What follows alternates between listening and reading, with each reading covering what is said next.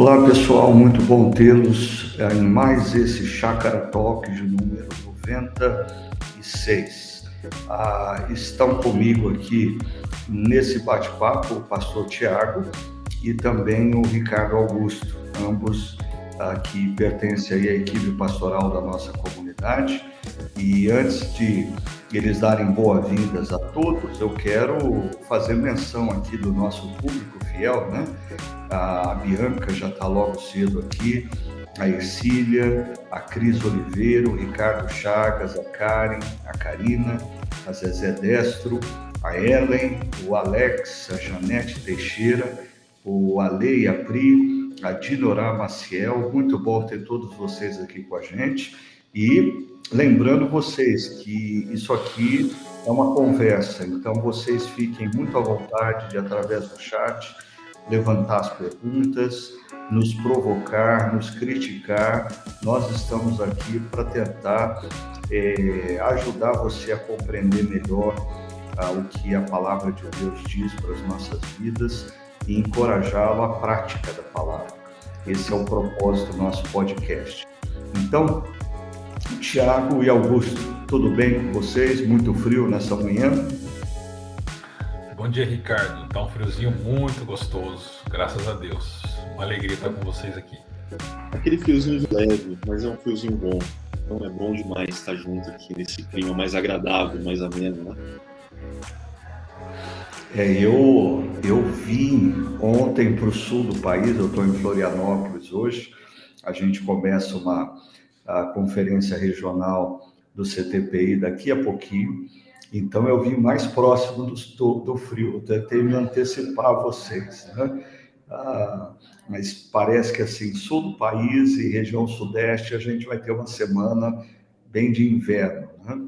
É a boa dica para a gente se lembrar dos agasalhos que nós não utilizamos e ter em mente que a nossa comunidade está fazendo a campanha do agasalho para esse ano e nós queremos arrecadar uma tonelada de roupas, agasalhos para pessoas que moram em regiões de risco, uh, vivem em situações precárias. Então, eu creio que essa semana de frio é uma boa oportunidade para a gente sentir na própria pele e abrir o guarda-roupa e perceber que existem roupas que nós não utilizamos mais, por mais que a gente as guarde, na expectativa de que um dia, quem sabe, a gente vai utilizá-las.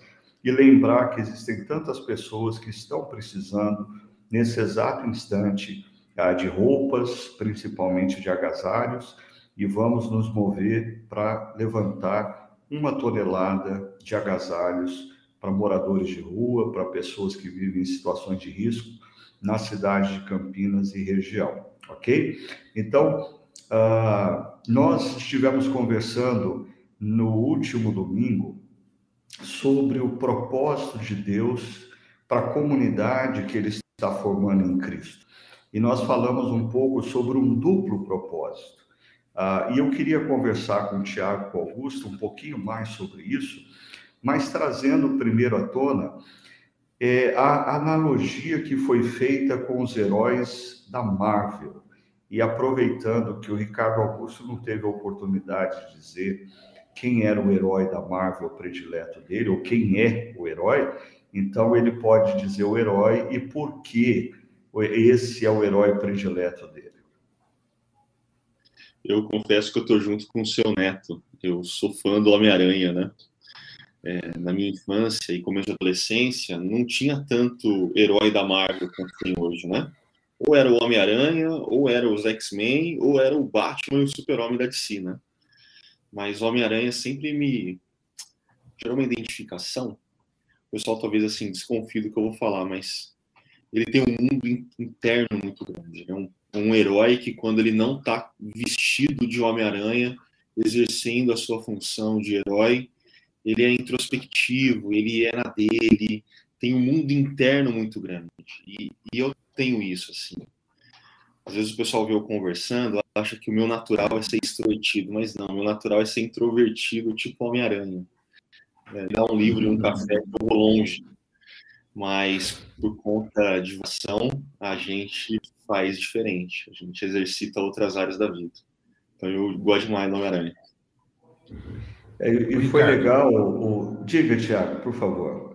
Eu acho que seria legal a gente pedir o pessoal que está nos acompanhando a eles colocarem aqui nos comentários quais são os heróis ou heroínas favoritos deles também. Eu ficaria feliz de ver. Legal, eu também estou curioso em saber, por exemplo, quem o herói foi o favorito da dona Ercília. Adoraria saber. Né? A Bianca já confessou para mim quem é o herói favorito dela, mas a Ellen, coloca aí quem é o seu herói favorito. Mas enquanto isso, é, Tiago, eu achei muito interessante, logo no início da reflexão, você é, falar que você tem o Wolverine como seu herói favorito, porque o Wolverine traz consigo inúmeras questões mal resolvidas, ah, ou seja, ele tem uma dimensão de fragilidade, mas mesmo assim ele ele está comprometido com um propósito que é lutar contra o mal ou fazer a parte dele na história. Isso parece ser uma analogia do que nós, como discípulos de Cristo, devemos ser no mundo também, não é, Tiago? Assim, a gente tem as questões, nós temos problemas, cristãos não são isentos de problemas, mas nós fomos chamados para sermos protagonistas na história e Jesus nos capacita para isso. Você acha que existe essa analogia e quais seriam as implicações dela? Ricardo, eu, eu, eu acredito que, por exemplo, o Wolverine é uma, é uma personificação de, de, de Romanos capítulo 6. O velho homem e, e o novo homem. É aquela luta uhum. diária de quem segue a Jesus, de luta contra o, o, o velho homem que a gente tem que matar todos os dias. Não é um evento específico ao longo da história, mas é todos os dias, né? Tomar sua cruz e seguir a Jesus e, e, ao mesmo tempo a gente já tem aquele novo homem, fruto da transformação que a gente experimentou através do Evangelho, né? E o Wolverine fica nisso, nesse, nessa luta contra os seus fantasmas, contra o seu passado, contra suas crises internas. Ao mesmo tempo, ele se envolve e se doa até a morte, às vezes, pelas pessoas, né? É, e eu acho que isso é tão empático que você viu que, que você vê que tem filmes do Wolverine, do Logan, porque eu acho que as pessoas se identificam com isso. Aqueles heróis sem rachaduras, sem defeitos, eles não são muito empáticos, porque as, nós não nos identificamos com eles. Aqueles que são mais é, honestos, e é o caso, eu acho que do Wolverine, mais do que os outros, né? Eu acho que a gente se identifica muito. E as implicações são essas. A vida cristã, ela não é uma vida ah, sem paradoxos, ela não é uma vida sem tensões a solução para isso, desse lado da eternidade, porque do lado de lá depois a gente não vai mais ter isso, mas desse lado da eternidade, a solução, e o, Wolverine eu acho que nos ensina isso, é saber lidar com essas tensões, lidar com os paradoxos da melhor forma possível, claro, biblicamente falando, capacitados pelo Espírito Santo de Deus, né? É, enquanto você falava, me veio a expressão do apóstolo Paulo de que nós somos vasos de barro, né? Nós temos um tesouro dentro de nós, que é a Cristo a, e o derramamento do Espírito Santo com os dons, mas nós somos vasos de barro. Então, é, é interessante que é, a, quando envolve histórias de super-heróis, no passado, quando eu era menino, os super-heróis não tinham vida privada. A gente só conhecia a vida pública do super-herói. E na vida pública, eles eram homens fortes, eles não tinham dúvida acerca do que fazer, eles não viviam qualquer tipo de tensão. Aí, na medida em que nós caminhamos para os tempos atuais, começaram a surgir esses filmes que mostram o homem ou a mulher por detrás do super-herói.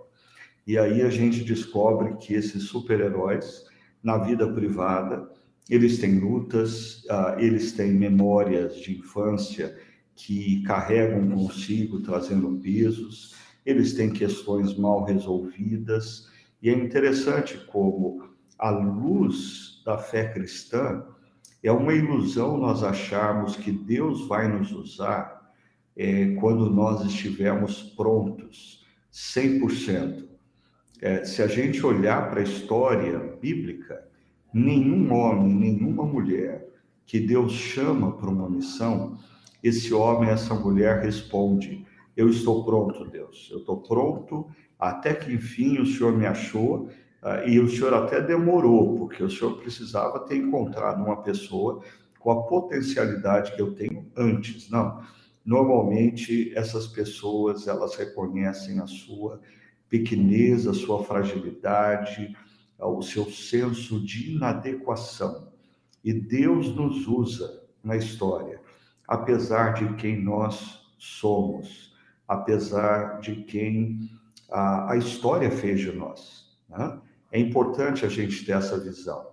E antes do Augusto dar uma palavra sobre isso, deixa eu colocar aqui, ó, a dona a dona Ercília disse: Ricardo, eu nunca tive homem-herói. Meus filhos tiveram, eu era da Cinderela, Alice no País das Maravilhas. Né? A, Karen tem como herói o Capitão América. A Ellen, Pantera Negra. Boa escolha, Ellen. A Bianca diz que foi influenciada pelo filho de cinco anos a gostar do Homem-Aranha. A Lei e Pri falam que o herói deles é o Homem de Ferro. A Karina também está com a Pantera Negra. Né? E o Guilherme diz que está junto com o Ricardo Augusto, o Homem-Aranha. Mas, Ricardo, é, e, e essa questão que a gente estava conversando da fragilidade é, por detrás do personagem público e como nós precisamos estar atentos, porque às vezes na vida cristã, é, nós olhamos determinados pastores e líderes e corremos o risco de atribuir a eles um poder que eles não têm e associar a eles é, é, uma imagem que é condizente a deuses e não a seres humanos, vasos de barro que Deus usa. Né? E aí, quando esses homens ou mulheres falham, caem, nós nos decepcionamos. Eu sempre costumo dizer: a nossa decepção não foi para com ah, o homem ou a mulher, a nossa decepção foi para com a expectativa que nós tínhamos para com esse homem ou essa mulher, porque era uma expectativa irreal. E parece que muitas vezes nas igrejas a gente estabelece essa relação ah, com líderes, homens e mulheres, uma relação em quase que semideuses. Como que você vê isso, Ricardo? É, acho que nesse podcast algum um lado nerd meu vai aparecer bastante, tá? Então já estou avisando o pessoal aí para ficar atento. Mas, Ricardo, eu acho que de fato a gente às vezes olha para o outro e cria uma imagem de que ele é um tipo de herói que não tem vida privada, que não tem fragilidade, não tem nada do tipo. Mas existem líderes religiosos que, que eles fazem isso. Eles vão diante das pessoas e se assumem dessa forma. Diferente dos relatos bíblicos de que quando Deus chama a pessoa fala, não, Deus, eu não estou pronto. Tem cara por aí que chega e fala, não, eu estou pronto, mais do que pronto, e Deus realmente demorou, né? É, e manifesta um tipo de orgulho que é muito perigoso. E uma das coisas que eu tenho gostado desses filmes novos da Marvel, e toda a linha que tem vindo junto, né, é que quando heróis se manifestam de forma soberba, arrogante, cheios de orgulho na história, dá ruim. Uhum. Sim, dá ruim, porque aquilo vira o gatilho para que as coisas desandem na história, problemas emerjam, e aí então as coisas têm que ser repensadas, os heróis precisam conversar novamente, se rearticular para dar conta do mal que surgiu. Então, existem líderes que fazem isso, né? Mas existem líderes que não fazem e ainda assim as pessoas olham para ele e criam essa imagem. E uma das coisas que eu acho que é fundamental para que a gente evite esse, esse risco é a vida em comunidade, né? Então, uma das coisas que, inclusive, eu gosto muito da chácara, ah, mesmo antes de estar na chácara, é esse costume que aparece, vira e volta, mesmo nos domingos, nas reflexões, onde a gente expõe a nossa própria fragilidade. É, eu lembro que ainda no começo da chácara, na minha caminhada junto à chácara com parte da equipe pastoral, você trouxe uma série Quando Jogar a Toalha Parece a Melhor Opção. É, esse tipo de série, esse tipo de fala, de convívio com as pessoas, expõe que a gente é ser humano como todo mundo. A gente é gente como a gente. Assim, se a gente não tomar cuidado, a, gente se machuca. Ah, e mesmo quando a gente toma cuidado, a gente acaba se machucando vira e volta, né?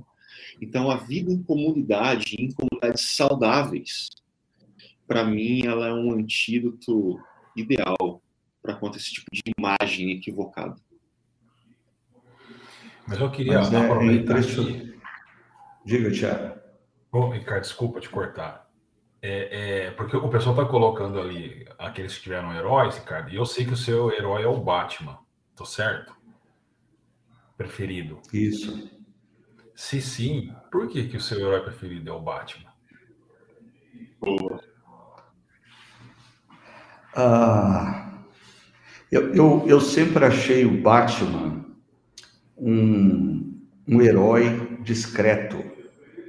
Um herói que, primeiro, ele age à noite, ele nunca age durante o dia. É, as pessoas confundem o fato dele é, agir nas trevas com o mal, né? Mas eu sempre vejo, sempre vi, acho que o Batman como um herói discreto. Ah, e, assim, ele, quando ele está vestido de Batman, ele luta contra o mal mas quando ele não está ali, uh, vestido de Batman e ele é o multimilionário Bruce Wayne, uh, ele luta contra o mal sendo generoso, né? Então é, existe, pelo menos na minha, uh, no meu encantamento infantil pelo Batman, essa figura de que concilia integridade a discrição e generosidade. Né? É, ele, vestido de Batman ou não, ele luta contra o mal. Ah, quando ele não está vestido, ele luta com a generosidade. Quando ele está vestido, ele luta literalmente fazendo uso da força. Né? Ah, agora, nem por isso o Batman foge dessa regra que nós estamos falando, da, de heróis que têm um lado vulnerável, né? O Batman é um órfão e as imagens uh, dos pais sendo assassinados diante dele, ele traz com ele na memória isso uh, gera nele muito caos interior, muita revolta. Ele precisa administrar isso a vida inteira, né?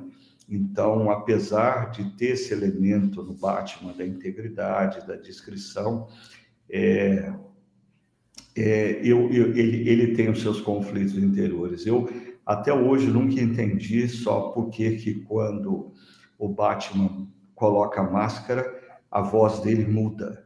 Né? É, é, isso eu nunca consegui entender.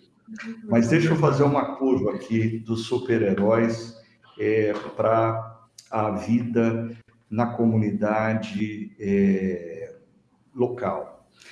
É, nós falamos que Jesus, ele, quando vence, ele sobe aos céus, e dos céus ele derrama sobre a igreja, sobre a comunidade dos discípulos, o Espírito Santo, e, consequentemente, derrama sobre a comunidade cristã dons espirituais. E dentre esses dons, ah, existem uh, dons que têm uma função estratégica, que é equipar os santos. Uh, Paulo menciona apóstolos, profetas, evangelistas, pastores e mestres. A pergunta que eu queria fazer para vocês é: uh, mas nós estamos dizendo que esses dons eles ainda existem nos tempos atuais e nas igrejas. Se existem, aonde eles estão? Se não existem, é como que fica o processo de equipar os santos? Eu estou jogando vocês numa fria e espero que vocês se saiam bem. Eu vou ficar do lado de cá orando e torcendo por vocês. Como eu gosto do Ricardo Augusto, ele responde primeiro. Nossa, eu pensei que você ia falar que você ia responder primeiro porque você gosta de maldade. Mas vamos lá. É, Ricardo, esse texto é um texto que existem diferentes interpretações né, ao longo da história da igreja, inclusive atualmente, né? diferentes pensadores, teólogos olham para ele de diferentes formas. Mas eu confesso que eu olho para ele seguinte, da seguinte forma, assim, é, essas diferentes ênfases, elas estão presentes na vida da igreja ainda hoje. Elas estão aqui. A gente convive com elas, a gente pode encontrar com elas. As pessoas que estão nos ouvindo podem exercer uma delas, uma dessas diferentes ênfases. Né? O que acontece é que às vezes a gente tem problema com alguns nomes.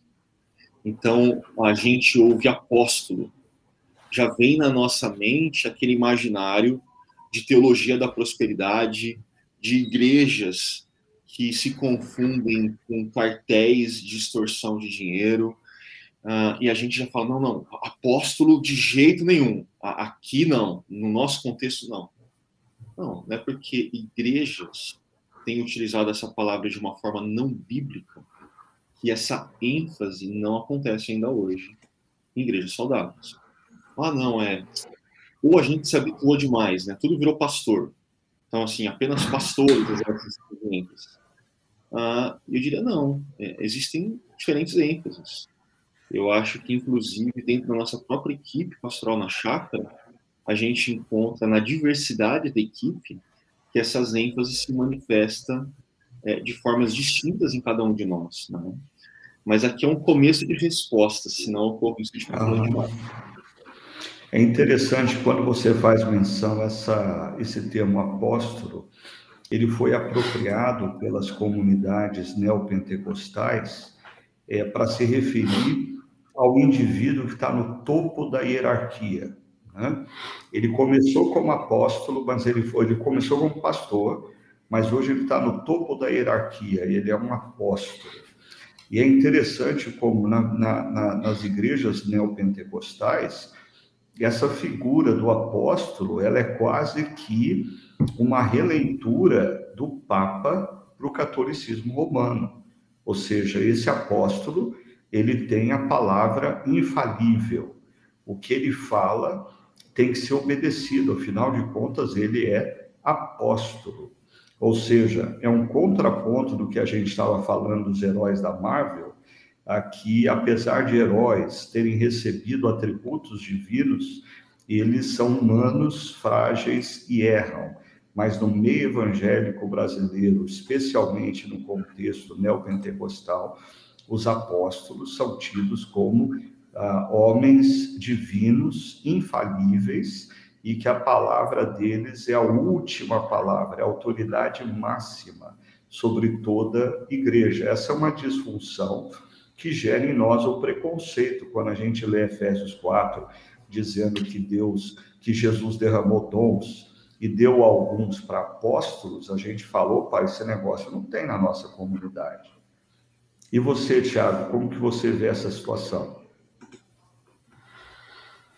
Ricardo, é, eu vejo de uma maneira muito semelhante à do, do Augusto. É, algumas pessoas tentam fazer uma divisão ali histórica, dizendo que, por exemplo, é, apóstolos e profetas a gente não tem mais, e os outros têm hoje, mas literariamente falando, é, não dá para você dizer esse tem, esse não tem, né? Eu sei que um pouco antes, na, no texto de Efésios, Paulo fala sobre o fundamento de apóstolos e de profetas, ah, no sentido de apontar para as escrituras. E é claro que não há hoje apóstolos no sentido de apóstolos como os, de, os apóstolos de Cristo. Mas no Novo Testamento você tem uma diferença entre apóstolos de Cristo e apóstolos da igreja. Né? É, então, eu concordo de que são dons a, que a igreja tem hoje, e eu diria mais, estava discutindo isso com Augusto um, um pouco antes da gente entrar aqui, que não se restringem a, entre aspas, profissionais da teologia, sabe? Ah, claro que precisa ter um conhecimento teológico para isso, mas a gente não pode limitar esses dons, a, todos eles, a profissionais, entre aspas, de novo, da teologia. Porque eu acredito que uma comunidade tem pessoas que têm a, a capacitação dada por Deus de levar o, o evangelho e a igreja a lugares, às vezes geográficos, às vezes não geográficos, né? Aqui ele não está lá ainda, né? Isso é um dom que a pessoa recebe. Então, eu entendo sim que o Espírito Santo continua capacitando a igreja com pessoas com, essas, com esses dons. Ah, deixa eu colocar aqui algumas ideias e, por favor, vocês dois fiquem à vontade para interromper e, e complementar. Mas eu, eu queria só esclarecer para o pessoal que está nos ouvindo ou acompanhando que a, a discussão acerca dessas cinco funções apóstolos, profetas, evangelistas, pastores e mestres, ah, diz respeito a se é, é, é, essas são funções contemporâneas ou não. Então, por exemplo, o Juan Cal... João Calvino, é, reformador, é, de onde vem boa parte é, da teologia da nossa comunidade, que é uma teologia reformada, mas João Calvino não era infalível. Né? Algumas pessoas leem João Calvino como uma espécie de papa.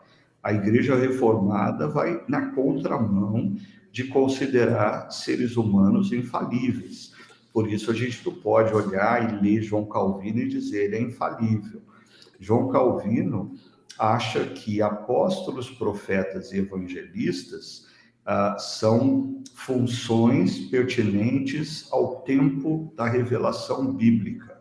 Quando o tempo da revelação bíblica se fecha, a igreja tem tão somente pastores e mestres. Em alguns casos, ah, se pensa em pastor e mestre, ou seja, seria uma só função. Agora, o que nós estamos conversando é que no movimento neopentecostal e de igrejas independentes, ah, se criou o oposto de tudo isso, dizendo que ah, apóstolos, profetas, evangelistas, pastores e mestres são dons contemporâneos, similares ao período da revelação bíblica.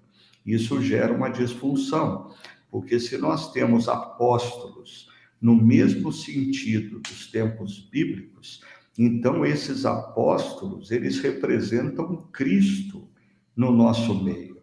Então eles têm uma palavra infalível, porque eles receberam a ordem e os ensinamentos diretamente de Cristo. Ah, os profetas do período bíblico, eles escutam diretamente a voz de Deus. E por isso eles trazem a palavra de Deus. Eles dizem: Assim diz o Senhor. Se Deus tem profetas assim, eles são representantes de Deus no nosso meio. Mas, ao meu ver, na minha opinião, essa é uma disfunção. Por quê? Porque talvez entre João Calvino e o movimento neopentecostal moderno exista uma margem para a gente considerar algumas coisas. Ah, apóstolos são líderes cristãos, homens e mulheres que recebem determinados dons, ah, que fazem deles pessoas que lançam o fundamento da fé aonde a igreja ainda não está presente. Muitos dos nossos missionários transculturais, eles são apóstolos. Muitos dos nossos plantadores de igreja, eles são apóstolos. Não são apóstolos no sentido do tempo da revelação bíblica. Como o pastor Tiago se referiu, os apóstolos do Novo Testamento, eles são representantes de Cristo, eles ouviram diretamente de Cristo os ensinamentos. Os apóstolos nos tempos atuais, eles não carregam essa autoridade apostólica, mas eles têm uma funcionalidade apostólica. Os profetas dos tempos atuais, eles não carregam a autoridade dos profetas veterotestamentários que entravam na presença de Deus e ouviam diretamente de Deus. Os profetas do mundo contemporâneo, eles leem a palavra e compreendem a vontade de Deus para o mundo contemporâneo, então eles funcionam como profetas, mas eles não são revestidos da autoridade profética dos profetas do Antigo Testamento. E para não fazer demais a minha resposta longa, né? Os próprios evangelistas, nós temos pessoas que falam de Jesus de maneira simples, que faz a gente entender as implicações é, é, da vida e da morte de Jesus para as nossas vidas, mas uma coisa é o evangelista do Novo Testamento, aquele que escreve o Evangelho. Ele tem uma autoridade que os evangelistas contemporâneos não têm. Então, quando nós falamos de apóstolos, profetas, evangelistas, pastores e mestres, particularmente, eu creio que são funções presentes na vida da igreja, mas nós precisamos fazer uma distinção. Essas funções não carregam a autoridade do tempo bíblico, elas são funções decorrentes de dons espirituais que homens e mulheres recebem e passam a funcionar no contexto comunitário ah, com a ênfase apostólica, profética, evangelista, pastoral e de ensino. Falei demais, é. Tiago. Ricardo, perfeito, aí. assim. Não, eu acho que a gente precisa fazer um corte nessa explicação sua e deixar para usar com algumas pessoas porque foi equilibrado, né? Você não foi nem tanto cá, nem tanto lá, e, e, e deixou de, as coisas de maneira muito clara, assim, e, e, bem pontuadas. Eu só queria dar um exemplo de apóstolo, por exemplo, é, um exemplo de apóstolo. O, o, querido irmão missionário Ronaldo Lidório tem uma história linda né, de um trabalho dele de alguns anos lá entre os concombas na, na África ele foi um apóstolo ali. Um apóstolo, não um apóstolo de Cristo, como o apóstolo Paulo, apóstolo João e apóstolo Pedro, mas um apóstolo da igreja de levar o evangelho num lugar em que o evangelho não era conhecido. Então, ele foi ali um exemplo de um apóstolo ah, da igreja, sem sombra de dúvidas. Só pegando um gancho eu, aqui. Eu, eu, eu achei fantástica, uh, Tiago, essa sua definição é, entre apóstolo de Cristo e apóstolo da igreja, né? porque o termo grego apóstolo é enviado. Então, os apóstolos do Novo Testamento eles são enviados por Cristo. Os apóstolos contemporâneos eles são enviados pela igreja. Né? Eles são apóstolos, mas não com a autoridade dos apóstolos do Novo Testamento. Exatamente. Né? Exatamente. Desculpa, Ricardo, você ia falar alguma coisa, por é, favor. É, duas coisas. A primeira é uma inquietação, tá? Porque eu sei que dentro da nossa conversa a gente está tratando o apóstolo como aquele que leva e cria os fundamentos para que o evangelho possa ser anunciado no local onde a fé ainda não floresceu. Mas eu também confesso que muitas vezes eu sou tentado a pensar nessa função, nessa ênfase, como um conjunto de dons que determinadas pessoas têm, que não apenas permita que uma igreja saudável nasça, como os plantadores, que nós tanto apoiamos a nossa comunidade em diferentes lugares do país e do mundo, né? mas também com um conjunto de dons e talentos que permite que a igreja cresça, e cresça de forma saudável, cresça bem.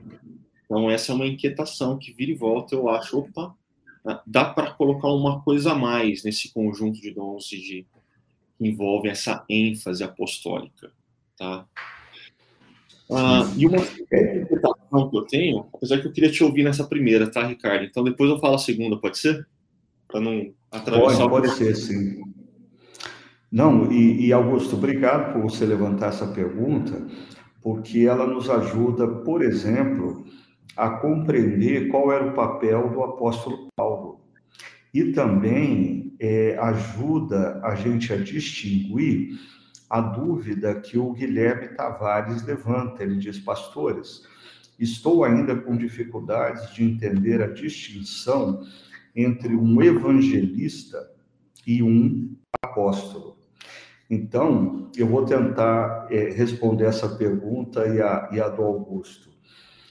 Quando nós falamos que o apóstolo é aquele que vai para regiões aonde a igreja ainda não se faz presente e lança o fundamento ou os fundamentos da fé naquela região, nós não estamos falando simplesmente em levar conceito, montar uma escola de teologia e ensinar numa cidade que não conhece o Evangelho é, o que é a cosmovisão cristã.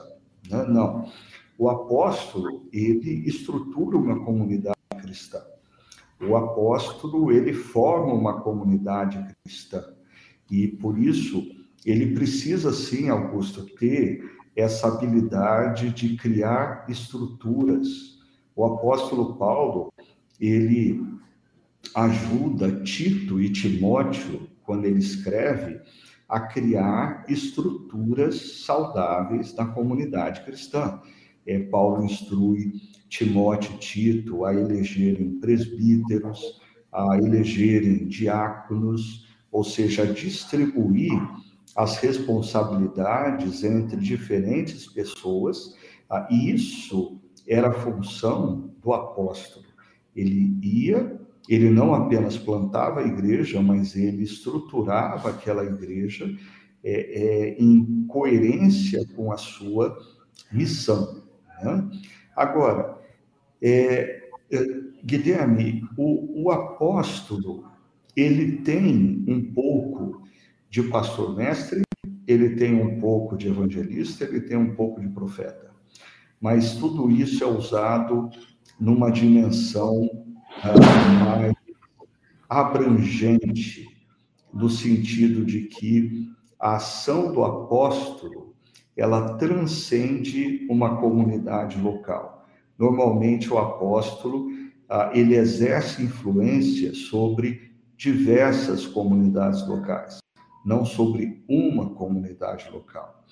E aí é uma um, um estudioso que eu estava lendo semana passada, quando me preparava a pregação, até fiz menção para o Tiago disso, que ele faz uma divisão interessante. Ele diz assim: apóstolos e profetas exercem ah, o seu ministério ah, em diferentes comunidades. A, a influência deles transcende, transcende a comunidade local o pastor e mestre ah, exercem a sua influência sobre uma comunidade local.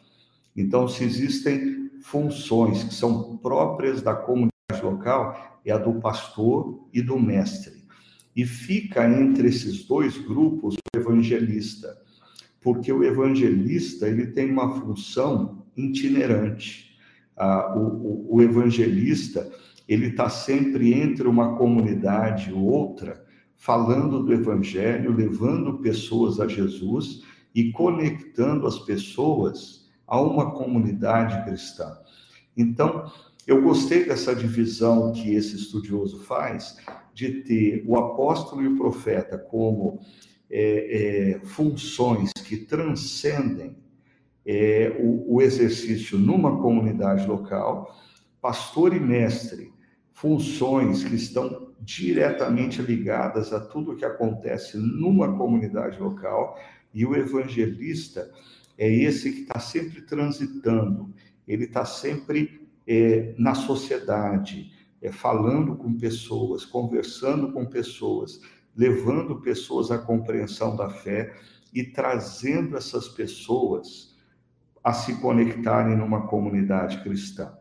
É, apenas um ponto importante, é, Guilherme, não vamos confundir essa função de evangelista com a tarefa que todos nós, como discípulos de Cristo, temos de evangelizar. São coisas diferentes. O evangelho tem uma facilidade tremenda. A vida dele é fazer isso, a realização dele é fazer isso mas todos nós precisamos ter essa responsabilidade. Ricardo, uma imagem que me vem à cabeça é assim, para tentar ilustrar, é que o evangelho é um caminho, né? O apóstolo é aquele que vai abrindo a picada, assim, vai, vai batendo e abrindo o caminho. Ele vai abrindo. É, o evangelista é aquele que vem atrás e pegando e convidando as pessoas que estão nas beiradas a virem para o caminho. É aquele que faz o convite, que esclarece a ideia. Só que ele não fica ali, ele, ele continua indo atrás. E os pastores e, e mestres são aqueles que vêm por trás e conduzem as pessoas pelo caminho. Eu acho que essa imagem fica é, bem legal assim na minha cabeça para entender esses, essas funções. E, é interessante a gente pensar. Diga, por favor. É que a segunda inquietação vem com um receio que eu tenho de que talvez as pessoas estão nos ouvindo e pensando, ah, então vamos começar a categorizar quem é quem. E aí, por exemplo, como pastor é algo que já está no vocabulário, já está no imaginário, não, pastores são apenas aqueles que fazem parte da equipe remunerada e esse tipo de ênfase, esse tipo de dom uh, não é para mim. É, essa é, um, é, uma inquietação que eu tenho, porque eu acho que não é isso. Isso é um perigo que quem está ouvindo a gente pode correr. Porque eu olho, por exemplo, alguns líderes de nossos de grupos pequenos que nós temos, e são pessoas marcadas por essa ênfase de cuidado pastoral. Né? Então a uhum. gente encontra essas funções sendo exercidas no, no dia a dia da comunidade, para além daqueles que se dedicam exclusivamente a essas funções. Eu acho que essa é uma coisa que eu queria colocar, porque é uma inquietação que eu carrego.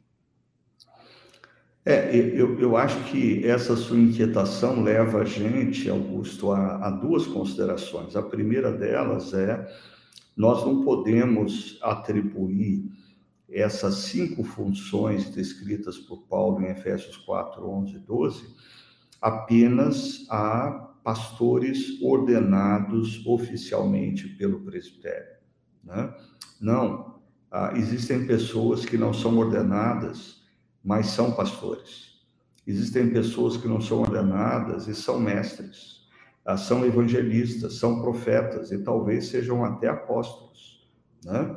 Então, uma coisa é a maneira como nós nos configuramos oficialmente dentro de uma instituição. Hoje nós temos pastores ordenados, presbíteros, diáconos, líderes de grupos pequenos. Outra coisa é, nós é, pensarmos que por detrás dessas funções que são exercidas, existem pessoas no nosso meio, na nossa equipe pastoral, no nosso corpo de presbíteros, entre os líderes de grupos pequenos, que Deus tem nos dado. E elas funcionam como apóstolos, elas estão sempre ampliando a nossa visão, sempre levando a nossa comunidade a pensar além das fronteiras da nossa comunidade. Nós temos profetas, pessoas que sempre estão pontuando: olha o que está acontecendo na sociedade, olha o que a igreja precisa fazer. Nós temos evangelistas. Eu, eu, eu vejo assim: a chácara primavera cresceu por causa do dom que pessoas como a Nena, a, a, a, a Estela, ambas dentistas, né? Ah, eu lembro a quantidade de pessoas que ah, essas irmãs trouxeram para a comunidade da fé. A César Duval, um amigo querido também, alguém que constantemente traz pessoas ah, dos, das suas reuniões de negócio, do seu dia a dia, ele faz conexões e traz para a igreja. Ou seja, nós temos no nosso contexto é, pessoas que Deus deu dons e nós talvez não as reconhecemos com esses nomes, mas elas funcionam na comunidade da fé, como apóstolos, profetas, evangelistas, pastores e mestres.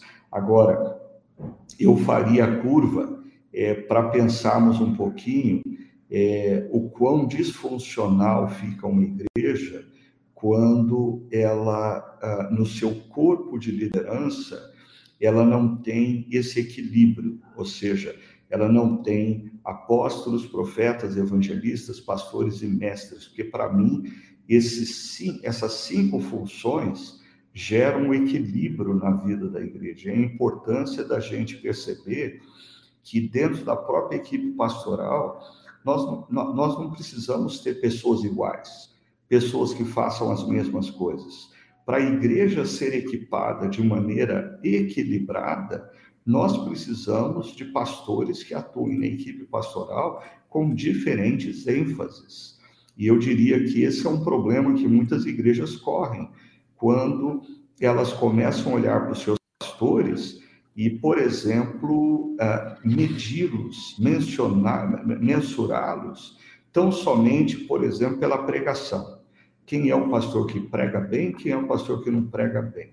Ah, eu prefiro esse pastor, eu prefiro aquele. Eu diria, ah, isso é, essa é uma disfunção que leva a igreja à imaturidade, porque nós precisamos de equipes pastorais que tenham pessoas capacitadas por Deus para o exercício de diferentes funções, a fim de capacitar a igreja, como o pastor Tiago nos ensinou no último domingo, ao serviço através dos dons e o que eu disse, a, na direção da maturidade. O que, que vocês acham disso, por favor?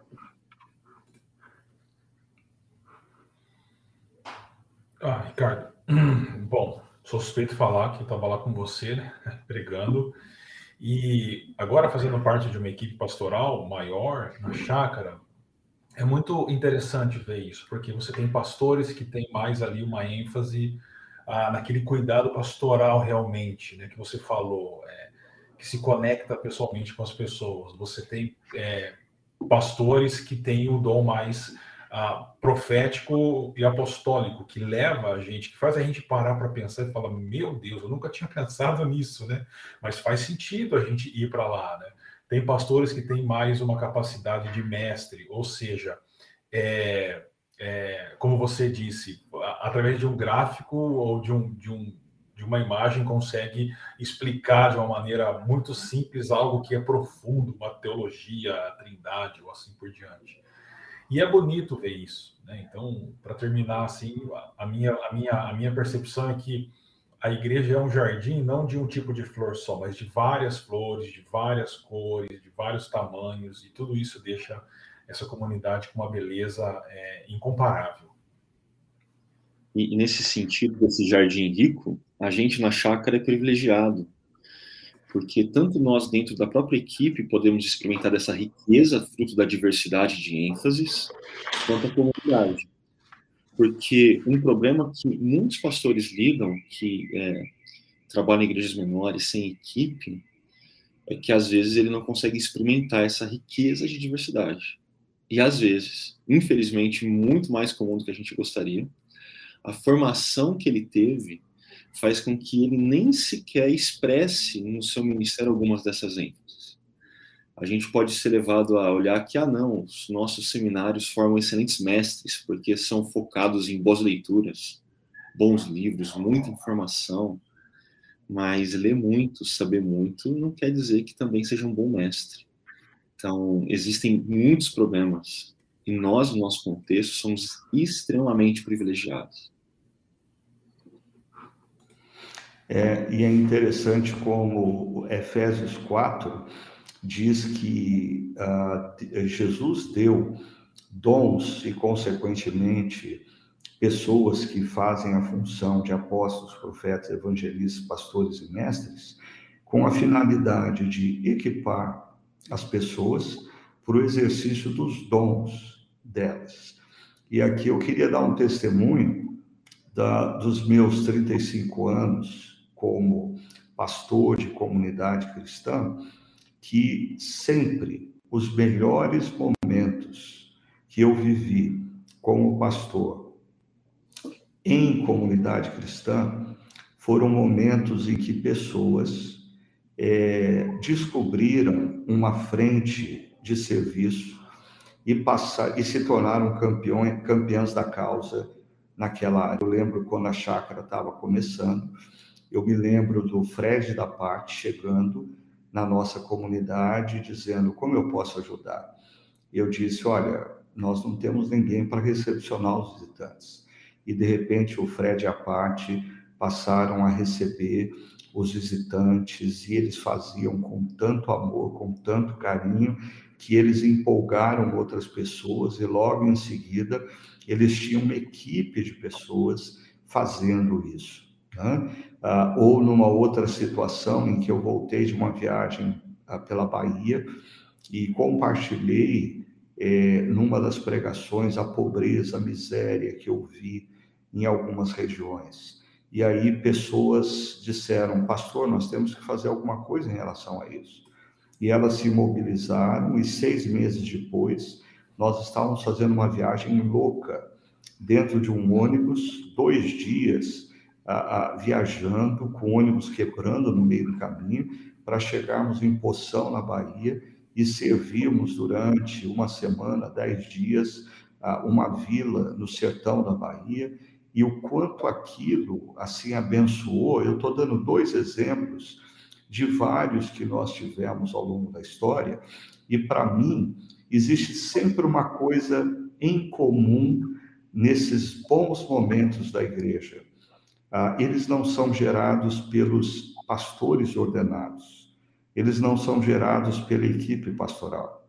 A equipe pastoral tão somente motiva e capacita, Via de regra, os momentos excelentes que a comunidade cristã vive ah, são momentos em que alguém, um homem e uma mulher, foi despertado por uma visão, mobiliza pessoas para o serviço e as coisas acontecem. Para mim, é o reflexo do que Efésios 4, 16 diz, de que todo o corpo bem ajustado pelo auxílio de cada junta, porque cada um faz a sua parte, o corpo cresce e edifica-se a si mesmo. Então, a importância de nós percebermos que quem faz a igreja não são os pastores ordenados. Quem faz a igreja não é a equipe remunerada. Por sinal, acho que a equipe remunerada não poderia estar em nenhuma área de execução ela deveria estar sempre em áreas de capacitação. A equipe remunerada capacita pessoas para executarem o serviço. E nós precisamos de campeões da causa. Problemas na igreja se resolvem quando Deus chama homens e mulheres para serem os campeões da causa em algumas áreas. Então, quem está nos escutando, esteja atento, porque talvez Deus está usando esse podcast para falar com você hoje que, que vocês acham, Augusto e Tiago? É isso aí. É, às vezes as pessoas levantam áreas de fragilidade na comunidade e talvez aquela percepção que ela está tendo de uma área de fragilidade é justamente onde ela vai se tornar a campeã da causa. Né? É justamente onde Deus está desafiando ela a entregar mais, a desenvolver dons e talentos para suprir aquela necessidade.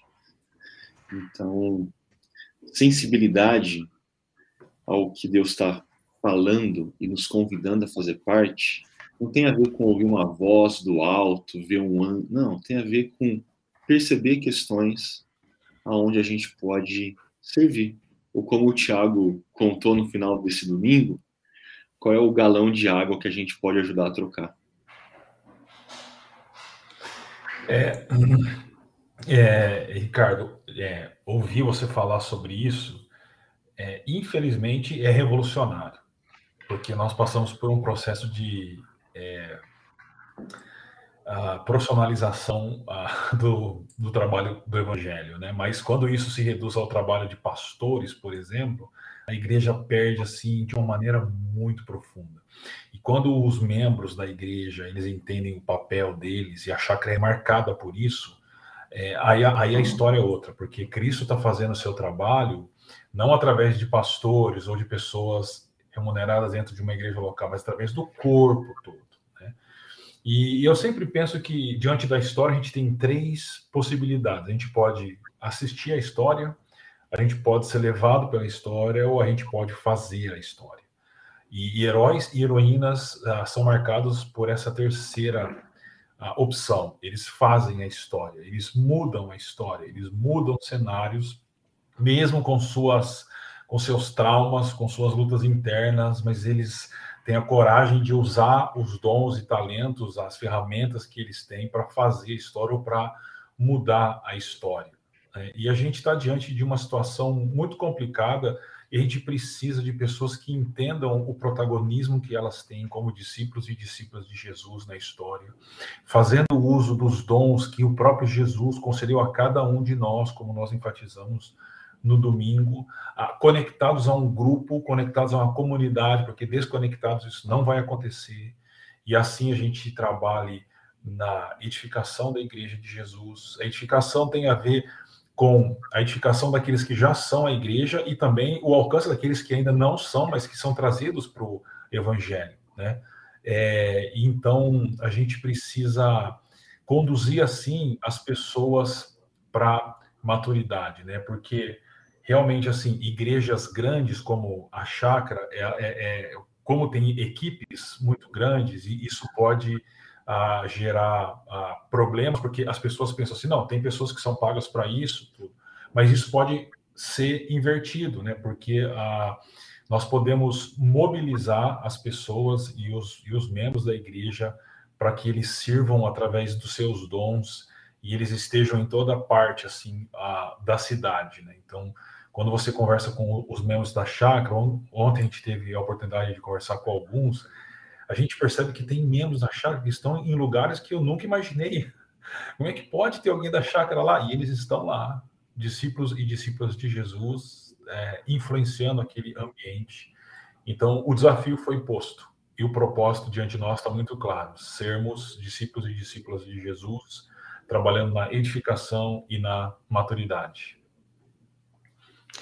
E eu, eu vou terminar dando um exemplo é, e citando o nome de uma pessoa ah, muito querida, ah, o Guilherme. O Guilherme, no domingo pela manhã, ele estava participando da nossa reunião do lado da sua querida esposa Dani. E aí, no domingo à noite, eu ouvi por lá novamente. Eu achei estranho aquilo. Ah, e eu até brinquei, Guilherme, você está de plantão hoje? Ele falou assim: não, pastor, estou aqui servindo. Eu achei muito legal ver o Guilherme. Ele foi num, num, num encontro para receber, mas foi num outro para servir. E o, o Guilherme, não imagina o quanto ele facilitou para mim e para o Tiago como pregadores. Por quê? Ah, pode parecer uma coisa tola para vocês, mas às vezes a gente está é, ensinando no momento do encontro de adoração e reflexão. E assim, nós temos algumas pessoas sentadas na parte de baixo e uns dois ou três gatos pingados espalhados na parte de cima da galeria. E como isso dificulta, porque tem hora que a gente esquece das pessoas que estão em cima, aí a gente dá um passo atrás e diz, não, tenho que me comunicar com eles também, e, e você fica dividido por causa de duas, três pessoas que se assentaram na galeria. E, e o Guilherme me mandou um WhatsApp ontem dizendo assim, pastor, eu estava servindo e eu decidi junto lá com o pessoal do Diácono que a gente ia manter a galeria a, domingo à noite fechada. Assim, todo mundo sentou embaixo, todo mundo se acomodou embaixo e foi muito mais gostoso. E, e eu falei, puxa vida, é, é, é como se dá interação. Uma pessoa resolveu fazer algo para melhor. E como abençoou não só a própria comunidade, como os pregadores da comunidade. Mas um outro detalhe: o Guilherme também estava lá à noite, porque ele tem trazido um amigo para a igreja, um amigo que está precisando de conexão com Deus, e uh, ele veio à noite o Guilherme estava com ele. Então, para mim, assim, fica esse desafio. Gente, Uh, vamos repensar esse modelo de igreja que uh, tem sido impresso nas nossas mentes e corações pela cultura contemporânea, aonde igreja é um lugar que a gente vai para ter três, quatro arrepios durante a música, dar boas gargalhadas durante a pregação e terminar com lágrimas. Não, igreja é um espaço onde a gente é capacitado para servir, ou seja, não é um espaço que nós apenas recebemos, é um espaço que nós também damos, porque Jesus deu a você dons espirituais. Assim como o Guilherme, eu queria desafiar você a pensar seriamente na possibilidade de, além de estar todos os domingos presente no nosso contexto, recebendo e num grupo pequeno compartilhando, você, você começar a ponderar como que eu posso servir outros na comunidade. Porque assim nós vamos crescer na direção do que Jesus quer. E esse é o caminho para a gente deixar de ser, como o apóstolo Paulo afirma, crianças e nos tornarmos maduros, homens e mulheres, cada dia mais parecidos com Jesus. Ok? A Vera está dizendo aqui, gritando, né? Acorda e vem para o prazer de servir. Que o grito da Vera uh, chegue a todos nós. Tá? A Cristiane também está dando uma palavra aqui, protagonismo, muito usada no meio corporativo, inclusive, e que através dos dons, uh, Deus nos convida e nos desafia ao protagonismo. O Livan, uh, ele também presente aqui sempre nas nossas reflexões, está dizendo a reflexão do domingo foi muito importante para tomadas de decisão, a ação. Que bom, Ivan. Amigos, agradeço a partilha e o aprendizado. E, por fim, a Bianca dizendo, ainda pensando no desafio do refletir e praticar, o que Jesus mandou você fazer nessa manhã? Ah, muito bom. É, então, é, à luz do nosso podcast, termine pensando a, a, o que, que Jesus está mandando eu fazer?